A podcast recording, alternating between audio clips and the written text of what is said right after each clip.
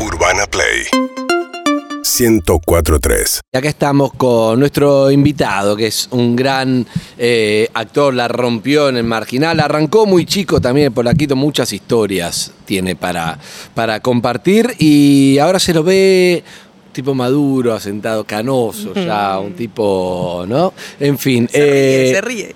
Nuestra amiga Abel allá la con nosotros. Buen día, Abel. ¡Eh, Abel! ¡Bárbaro! ¡Felicidades! 10 minutos tarde. Harry, Harry, hace 15 minutos lo presentamos. Ella está mandando a un seguidor un- una Estoy roba. contando que, va- que vamos a charlar con él ahora. Ah, es una Pres- loca, eh, hermano. Susana, ¿cómo lo presentaría? Vamos, ay, vas a. Qué grande, Lizzy. No, no, Ahí Lizzy, lo- está. Vamos a Ahí está. recibirlo a él. Él. eh, me- chicos, ¡ay, qué pena que no se ganaron la casa! Pero ahora me voy al living porque lo vamos a recibir. Él es fabuloso, uno de los hombres más lindos de la Argentina. Lo adoro, es mi amigo. Fuerte el aplauso para, Para- recibir al señor. Abel. Excelente. Excelente. Gracias, Dios mío, Susana, me vas a reír. Y no sabe mi nombre, qué malo Es- que no, no, hace así. No, no, no, hace chiste así, como si un gran amigo y es. Abel. Susana para eh, Ricardo Darín dice, el señor Ricardo Darín.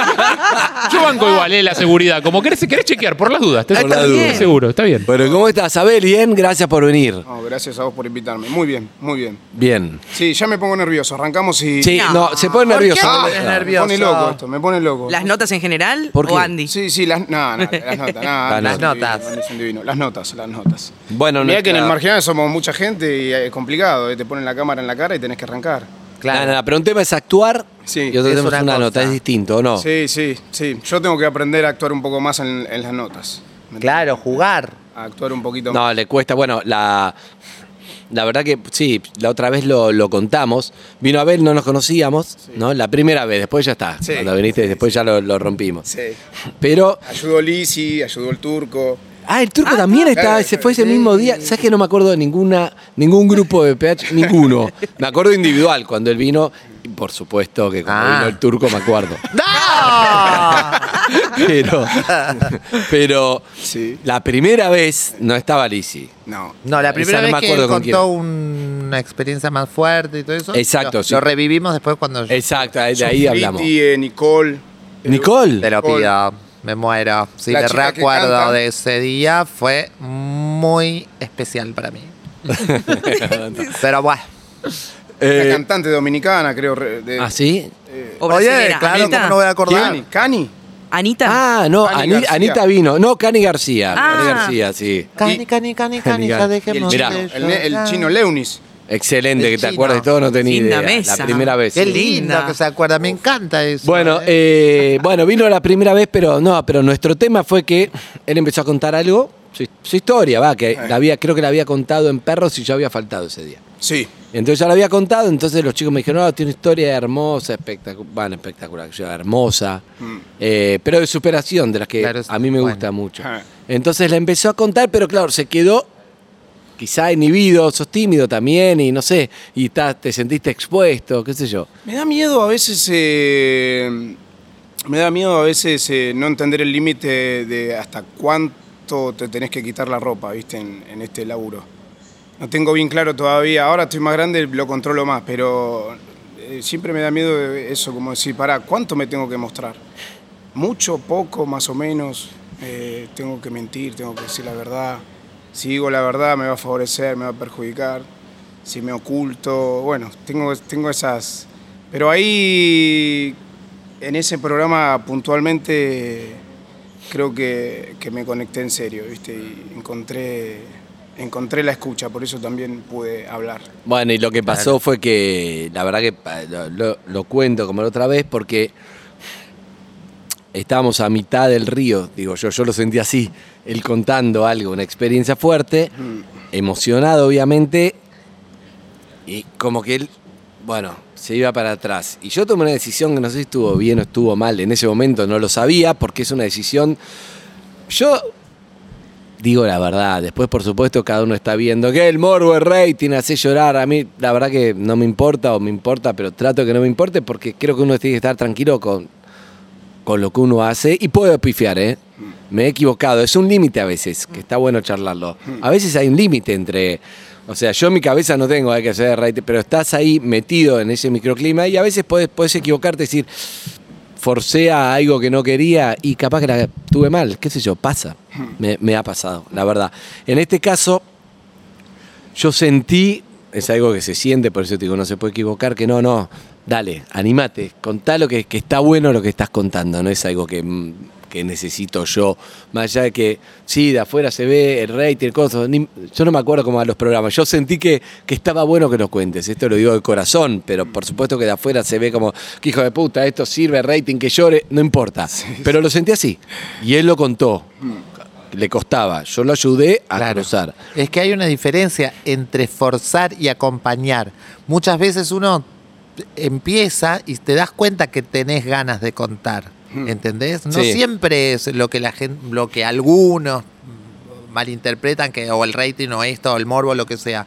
Muchas veces uno eh, está ahí en el portón y, y ya tenés ganas de entrar. Entonces ahí es, ahí es, una cosa es que te lleven y te fuercen y otra cosa es que vos tengas la necesidad porque querés mostrarlo, porque está en algún lado, porque lo necesitas compartir. Bueno, pero es un límite, Liz. Claro, es sí. un límite que a veces, qué sé yo, Pero capaz hay- que yo lo forzaba y era como, bueno, entonces Claro. me acuerdo que lo hicimos, lo contó, estuvo divino. Y después me acuerdo en las redes me mataron, como, che, no sé qué, lo forzaste, lo querías hacer llorar, no sé qué. Lo for-". y la verdad que me sentí como el orto, porque yo no lo sentí así, es horrible Claro. que te dan una devolución como que forzás a alguien porque te sirve a vos No. que lo cuente. Bueno, pero la verdad que era así, me, me mataron. Entonces yo, lejos de responder en las redes, hice lo que creo que estuvo bien. ¿Qué? Lo llamé a Abel y le conté lo que pasó y te dije, boludo, me pasó esto. Si me equivoqué, te pido disculpas. Es verdad. Es lo, es lo que me importaba a mí para... O sea, desde afuera pareció eso y a mí me interesaba, yo lo hice, no sentí eso, pero dije, por ahí me equivoqué. Hmm, Estuviste muy bien y a mí me hizo muy bien que me llamaras porque eh, me, me- me dio alivio porque te vi sincero además y, y me parece que fue una forma de, de- de contenerme de alguna forma y yo creo que está bueno, todos queremos ser escuchados, está buenísimo que te escuchen y darle entidad a tu historia. Yo obviamente estaba nervioso porque estábamos en la tele, quizás si estamos en otro, en otro clima, en otro lugar, estás como más relajado, pero estábamos en la tele y, y estaba, es raro. Pero yo me sentí bien con vos, me sentí que me escuchaste, que me diste el tiempo de tomar, eh, encontrar las palabras adecuadas para expresarme, que cuando puse la pausa respetaste. Yo, yo, yo, y te lo dije al teléfono después. Eh, así que no, no hay ningún rencor eh, con eso. Al contrario, después también te lo dije públicamente. Para mí, a mí me hiciste un gran favor, quizás sin querer, eh, que me, gracias a ese programa yo pude quitarme de alguna forma. Tuve la oportunidad de poder decir que, que yo soy una persona muy feliz y que, y que basta de esa historia de la víctima, porque a mí no me gusta, no me va, no me va la víctima. No, no, no, no estoy hecho para ser una víctima. No quiero, no me gusta. Y poder decirlo en la tele es. No, no todos tienen la oportunidad de poder hacerlo y en un programa como el tuyo que lo ve todo el mundo, porque después de eso a mí me explotó todo. Pero explotó mal o explotó bien, porque acá viene el tema de, de que la verdad es que tampoco lo podemos. Uno puede decir, yo, yo siento que está, no sé, porque le he charlado, por ejemplo, con Lizzie, que a veces contar una historia triste no quiere decir que uno se victimice, ¿no? Porque la diferencia me parece está entre, che, yo tengo una historia difícil o lo que sea. En tu caso fue, tengo una historia difícil que no sé, tiene que ver con el hogar, con las cosas, con distintas, pero fui feliz ahí. Vos lo pudiste contar eso. Sí. Fui feliz ahí. ¿Entendés? Entonces, eso también es un mensaje muy poderoso, que no siempre tener resuelto económicamente cosas o, o lo, que de afuera parece, familias perfectas, te garantiza ninguna felicidad. Y también dentro de la cosa más eh, difícil, remadora, cosa, puedes encontrar felicidad y ahí ese límite donde solo lo supimos lo que pasó después cuando te empezaron a escribir de, de, de todos lados la gente con lo que le pasó con tu historia, que ya no es tuya, ya también es, o sea, es tu historia, pero es lo que le pasa a la gente con tu historia. Sí, porque además mucha gente se identifica y mucha gente también está... Yo siempre digo que, bueno, yo te conté que doy charlas eh, en cárcel, ahora no por la pandemia, pero he dado muchas eh, charlas en, cárcel, escuelas. Y encuentro que hay mucha gente que está muy apagada, muy desmotivada, ¿viste? Que, le está buscando la vuelta a la vida, que no, no- le falta algo ¿viste? para sentirse plena. Y a veces cuando, cuando encontrás que otros... eh, en mi caso particularmente, después del programa, me pasó que mucha gente me decía, uh, loco, la verdad me reayudó a escucharte, me resirvió, eh, gracias, sos un orgullo, eh, dale para adelante.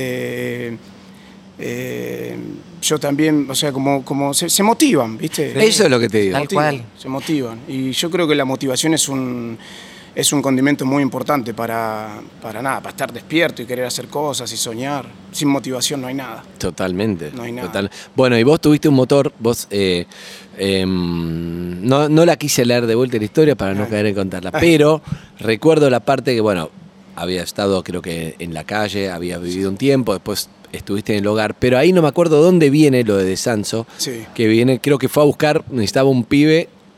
De Sanson quería, estaba, Esa parte de la historia, es- contame eso que, es- que es espectacular. De Sanso estaba preparando la película de un pibe de la calle que había sido asesinado en Constitución y él no quería laburar con actores profesionales, quería laburar con un pibe de la calle. Entonces empezó a buscar en hogares, centro de días. eh, y ¿Vos hasta ahí actuación? Cero, yo venía de la calle, era, Cero. Un, era un chimpancé, no sabía ni hablar. Es más, después cuando empecé a actuar, tampoco al principio eh, fue muy duro porque, nada, yo me vestía como un pibe de la calle, era, eh, era difícil, ¿viste? Y acá, ¿viste cómo es el... El mundo del espectáculo. Claro. Te Y maquillaban y vos, ¿qué más? ¿Qué me tocaba? No, claro, no, además la ropa, el- qué sé yo, bueno, ¿viste? Che, que todo y un- aprender diálogos y eso, ¿qué onda? Al ¿Para- principio. para actuar? Sí, claro. Eh, no, como al principio casi siempre hice cine, te dan mucho tiempo para que vos eh, llegues al set ya preparado. Entonces, y como me tocó un director que. Pero para, el pibe fue y conocía, hacía un casting, hacía en vivo, no es que hacía un casting, iba, conocía, charlaba. llegó al hogar, llegó al hogar con un, me acuerdo, un Volkswagen Gol gris, cinco puertas. eh, bajó con un asistente de mucho rulo. eh, y de Sanso. Lo viste bajar del auto, ese es un dato, o sea, te- hay una expectativa ahí. Ese es un dato, porque estaban mirando, che, viene uno, les habían dicho, va a venir un tipo, director de cine a buscar, a No, charlar o Lo que pasa es que era una casa quinta que siempre la- las puertas estaban abiertas, porque Ah. aparecían, eh, eh, eh, ¿cómo se dice? Dona, gente que te regalaba cosas. había cosas. Entonces siempre estabas en, afuera, nunca estabas encerrado. Y llegó un auto y era de Sanso y estábamos todos los pibes en la puerta y nos llevaron a- al comedor. No, ¿Qué edad tenías? eh, 11, 12 años. Claro.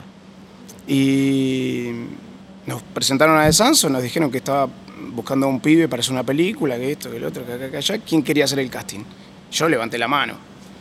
¿Por qué levantaste la mano? Y porque sabes lo que era yo, era, boludo, era tremendo. Era, venía de la calle, imagínate, sabes lo que era, era, era rapidísimo, era, era, era un... Vos lo vos viste como, no sé qué es, pero vamos, vamos, vamos. Vamos a hacer algo para romper los huevos. Porque estaba ahí, vamos, vamos, yo voy.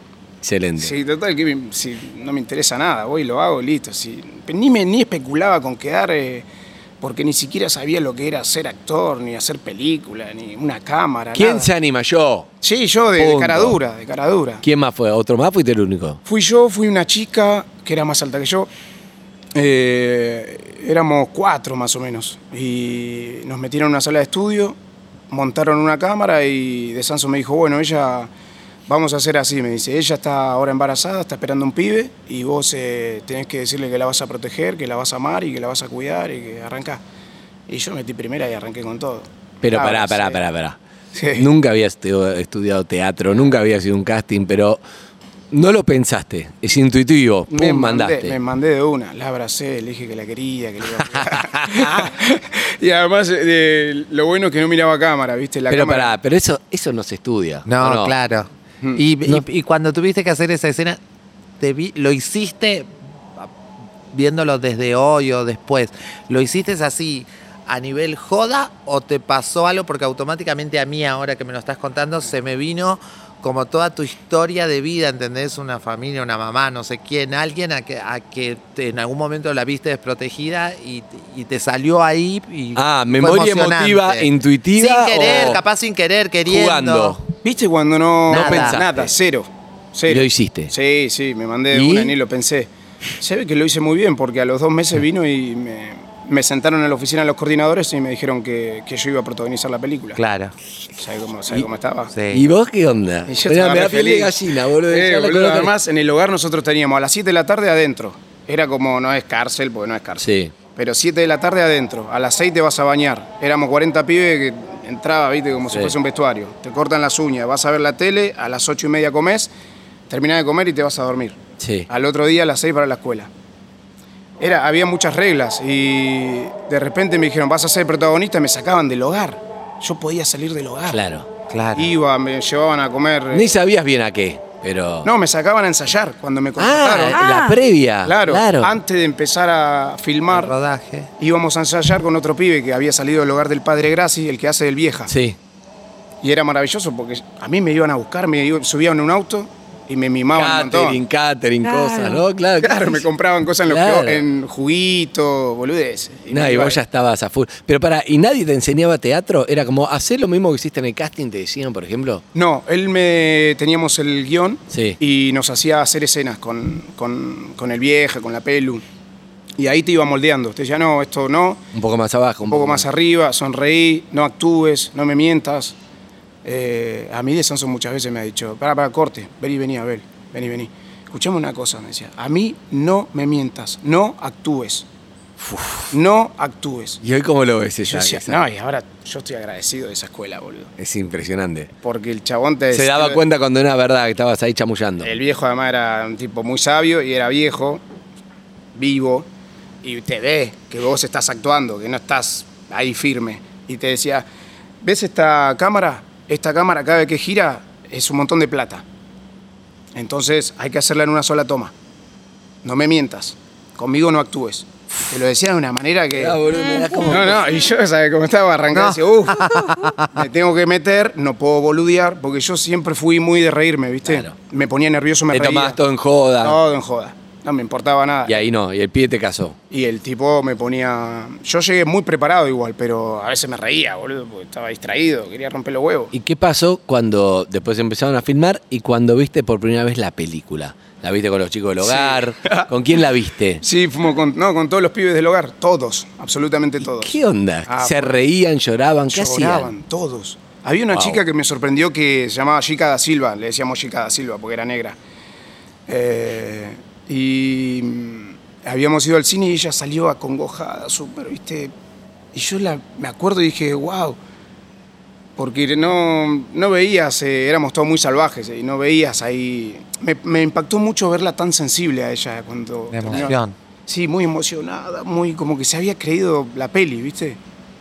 Eh, y después sí, nada, los chicos, imagínate que es una locura, de repente en el hogar hay un pibe que está filmando una película, La fueron a ver una pantalla gigante. Ah. es una cosa muy loca. Y además yo después me quedé en el hogar, no es que me fui, Sí, sí, hice sí, el sí. polaquito y me quedé. Hice el niño de barro, hice una película... Pero bueno. pará, ¿y el, la de Polaco es de donde fue al Festival de Cannes? ¿Esa fue? Ahí- No, al Festival Internacional de San Sebastián. Eso. Sí. Y de repente que fuiste, te llevan ahí, Claro. te suben un avión y Claro. te ¿qué onda? No, y encima nos, bueno, nos invitan al Festival Internacional de San Sebastián porque en España la película había sido como una novedad, la historia de un pibe de la calle, capaz acá es más normal, allá en No, ese y momento. protagonizada por un pibe de la calle. Sí, bueno, además Eso- la vendieron eso- así, la vendieron Claro. el polaquito, eh, con un pibe de la calle, como si fuese un documental. Y, y nada, nos invitan al Festival Internacional de San Sebastián, me avisan y me voy con un coordinador para allá. Un Pero- coordinador y de Sanso. Te habías tomado un avión. Subí había- al avión, no podía creer, boludo. No. Además estaba, fuimos, eh, no sé si puedo decir la compañía. Sí, decilo. Fuimos con Air France No. en primera clase. ¡No! Sí, boludo. Claro. Y yo Eso estaba- es malo porque si tu primer viaje es en primera clase, De después, después Chao. la realidad. Eso no es. Fue muy loco. Y cuando Claro. llegué a Europa, no podía creer que estaba ahí. Pero para, que es- esos detalles me gustan porque eh, hay que.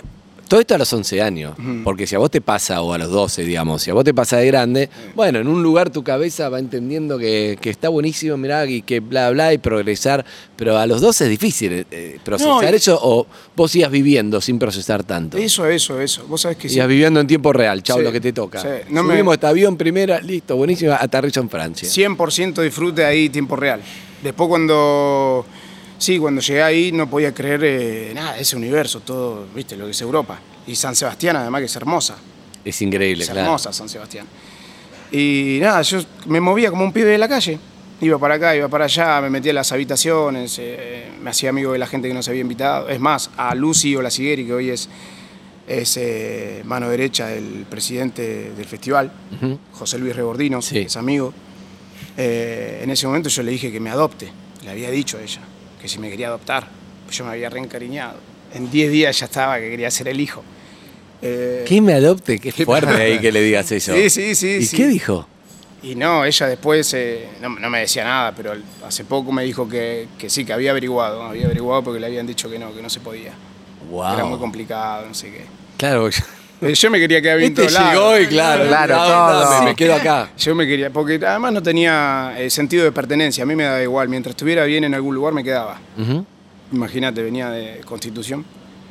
Eh, De Constitución a San Sebastián, sin al escala, una y- escala en París. Ah, una cosa de loco. Y cuando Y- llegué al hogar me acuerdo bien Pero clarito- pará, pero después volviste ¿A dónde? al hogar. Sí, después del viaje. después del viaje volviste y, y, y ella hablaba también de, de, de algo, no sabría decirte qué, pero como sí, vi eso, tremendo, las luces, vuelvo acá, me adapto. No, no, no, igual. No, no fue fácil. No fue. no, Hasta yo, yo era muy agrandado, ¿eh?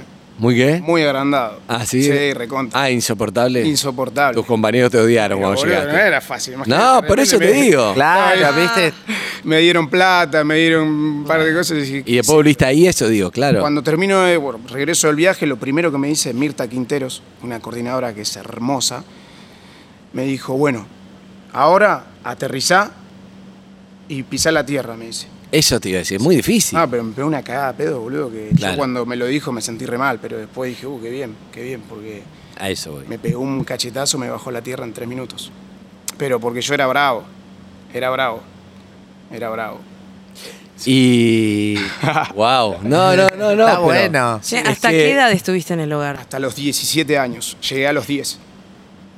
La otra vez recordaba con unos amigos, me preguntaban, pero pues yo cuando, cuando vivía en Constitución me crucé con unos asistentes sociales y en un momento yo ya me había cansado de vivir en la calle, ¿viste? Al principio fui porque quise y me gustaba, eh, porque bueno, nada, ¿viste? Estás todo el tiempo, hacer lo que querés. Y en un momento me cansé y a unos asistentes sociales les dije, che, no me conseguís un hogar, me quiero ir a vivir a un hogar. Me dijeron, pero ¿y tu familia? Yo le dije, no, no tengo familia. Eh, a mi familia lo que pasa es que le digo, se le prendió fuego la casa, mi mamá estaba en una silla de ruedas, se cayó un pozo.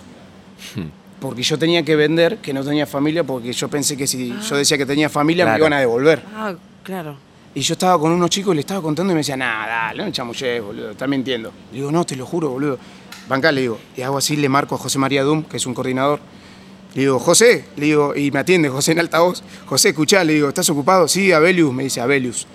Eh, ah, bueno, pará, pará, dame dos segundos, José. ¿Te acordás lo que yo dije cuando llegué al hogar eh, con respecto a mi familia? Sí, dice que se te cayó un pozo, que se habían prendido fuego. No podían creer los pibes. Claro. Pues yo los había matado a todos. Después me encontraron y, se, o sea, y descubrieron que tenía una familia. Claro, claro, claro. Pero muchas, muchas historias. Estamos hablando Ah, de Anabel Ayala, pero estamos hablando también y me gusta también. eh, quedó como una sección, no sé, no sé, nos pasó. A mí me gustan, ya se dieron cuenta.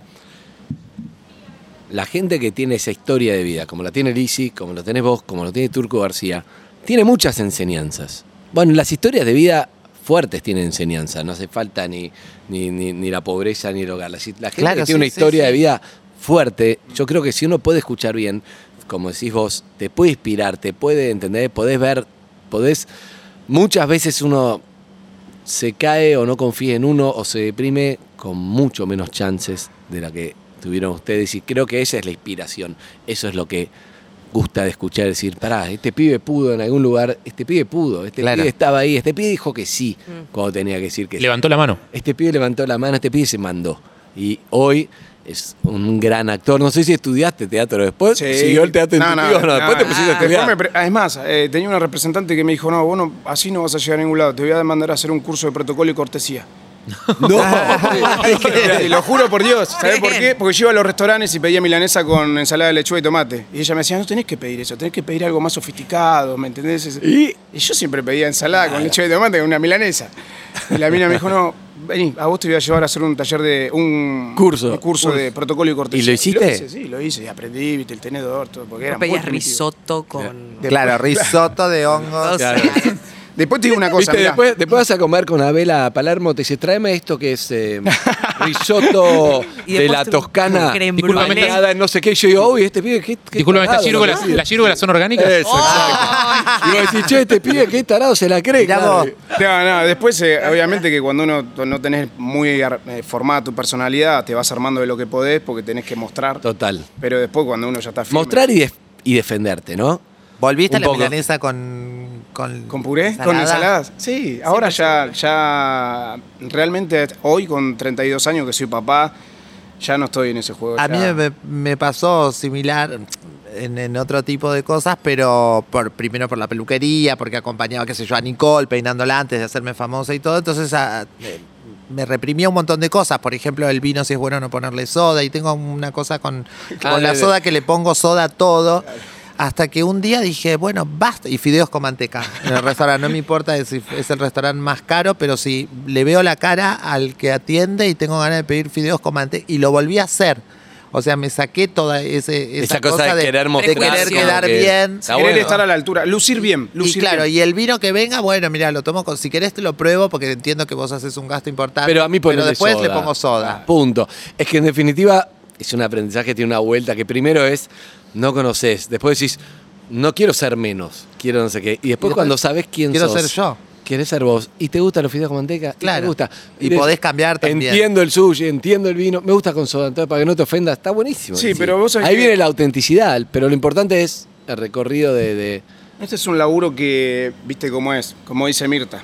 Entonces uno se va armando de, de cosas para que te, te- te vean bien y te traten bien. Como Sí. te ven, te entra. Ay, no le. Ayer lo lo inventaste vos. Sí. No, no sé.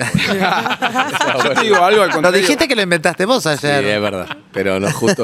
Te puedo decir algo. me dijeron que ya lo dice también.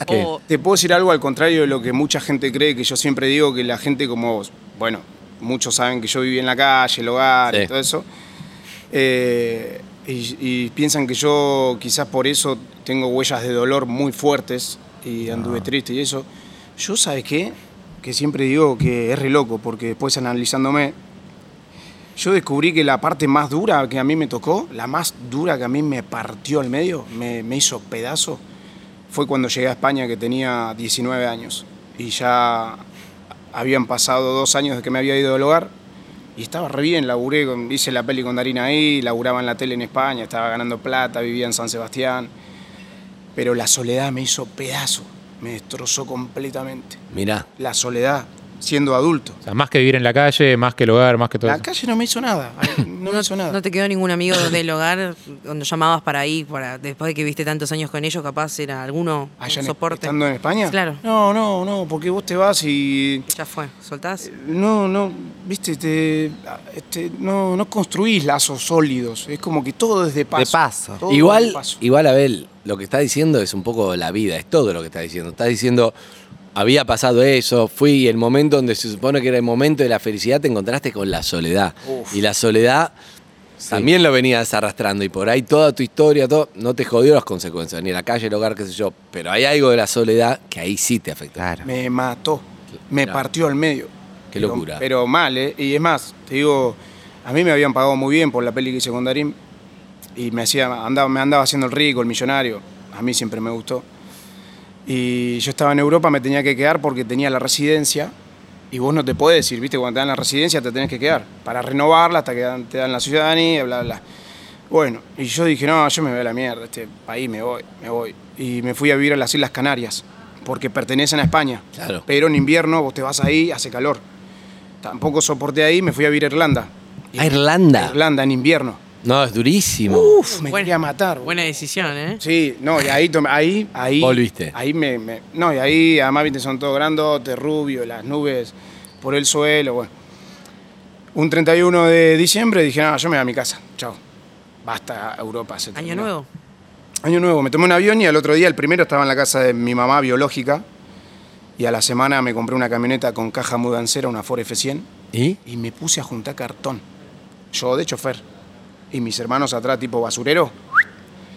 Y yo me acuerdo que la, pri- la primera vez que junté un montón, eh, yo estaba distribuyendo la basura, pues la tenés que reciclar.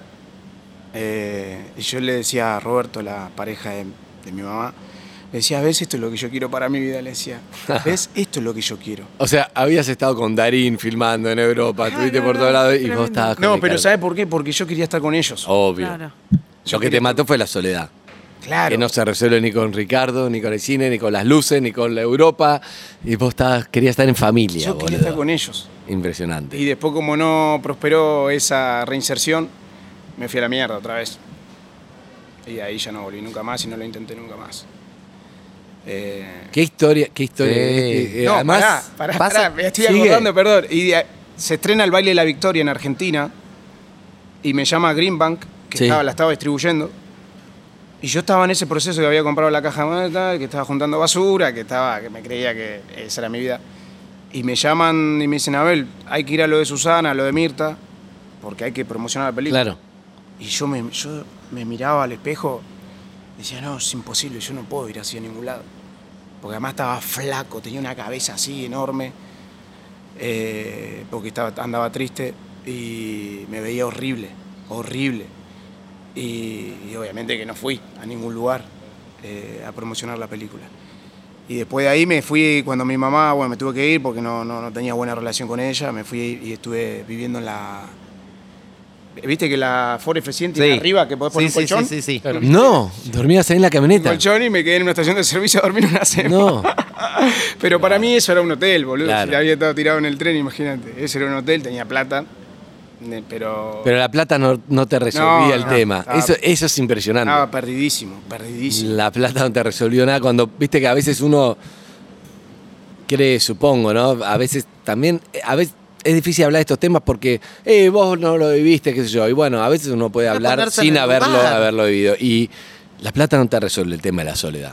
Te ayuda en un montón de cosas, pero no te garantiza que te quieran, que te amen, tener una familia, eh, la contención. Vos ahora que sos papá, sabés que eso es lo más importante que tus hijas van a, van a recordar, no, no lo que le puedas comprar o lo que sea, ¿no? Más, más allá de, por supuesto que hay una base que hay que tener resuelta económicamente, pero se entiende. Sí, yo digo que nadie puede... Que no estamos hechos para estar solos. Claro, no.